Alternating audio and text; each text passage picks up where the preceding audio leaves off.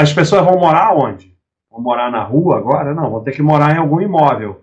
Baster.com mais de 20 anos de educação financeira e investimentos. Quando você pega o CDB aqui, o de 5 anos, porque quanto menos tempo, pior, você está perdendo aqui numa aplicação de 40 mil, você está perdendo 110 mil para o Tesouro IPCA. Então, o problema é que CDB tem prazo, só isso. Tudo que tem prazo, você vai girar e vai antecipar imposto de renda, custos, taxas, e isso tudo vai sair dos juros compostos. E vocês não conseguem perceber, porque você juntou 325 mil, eu juntei 431, você não teve prejuízo nenhum. 40 mil virou 325 mil. Então, para você foi um excelente investimento, só está perdendo 110 mil. Então, é muito difícil você perceber por que, que o CDB é ruim. E essas coisas, ou você entende o conceito, ou você não vai entender nunca, vai ficar de continha maluca. Vim aportando no Selic 2027 para comprar imóvel no vencimento, mas ele não está mais à venda. Pensa em comprar o Selic 2026 e quando vencer, coloca é, tanto faz, né, Croix? É, tanto faz. Você pode comprar o Selic 29 também, se você quiser. Porque Selic, ele, ele, ele não tem grande problema você tirar ele um pouco antes. Não tem grande problema. Mas também pode comprar o 26, botar na caderneta. Mas eu sempre prefiro gerar menos, né? É, eu, eu, eu acho que eu. Agora tem um IPCA também próximo. Tem IPCA 26, não vende mais. Agora só vende o 29. Virou o ano para parar de vender o 26. Então, é, você pode fazer isso ou pode botar no Selic 29, ou pode fazer meio a meio, metade no 26, metade no 29.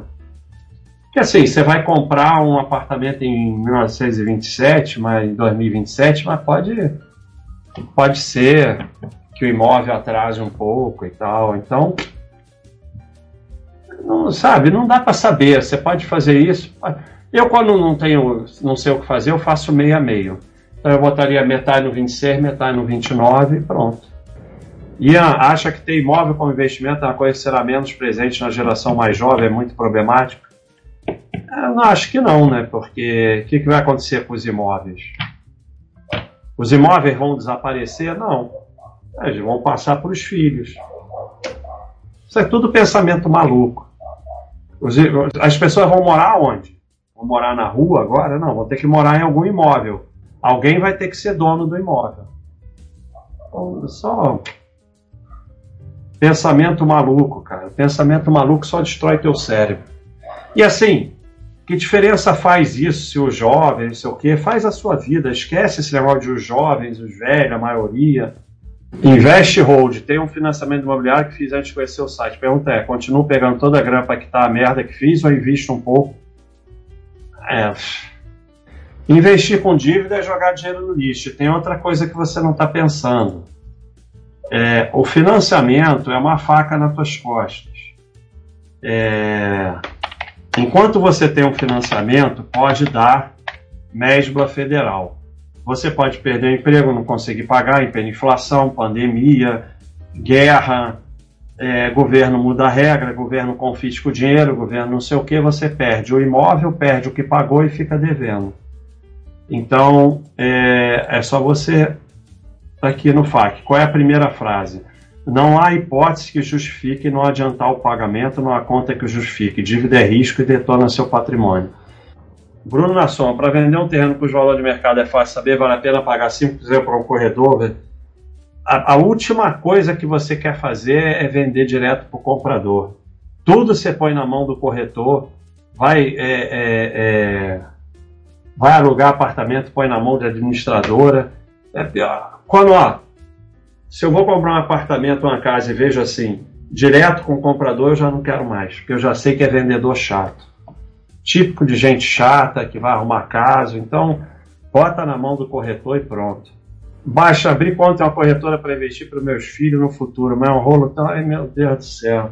Então, poupar em seu nome, não tem rolo com imposto de renda, poupar em nome do filho, rolo com imposto de renda.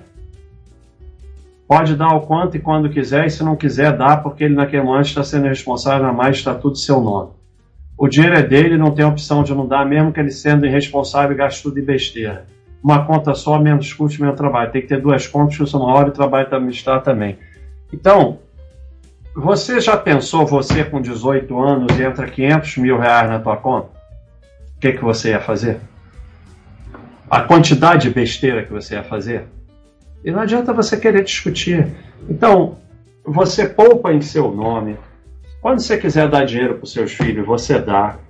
E dá o mais importante, que é educação, presença, amor, e eles vão saber se virar. Não, tipo, poupar em nome dos filhos é só mais uma forma de venderem produtos para vocês.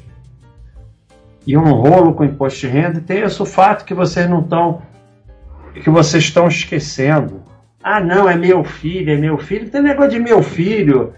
Sabe? Filho sai pro mundo. Imagina você com 18 anos. Entra um dinheirão na tua conta e você é apaixonado com 18 anos. Meu amigo,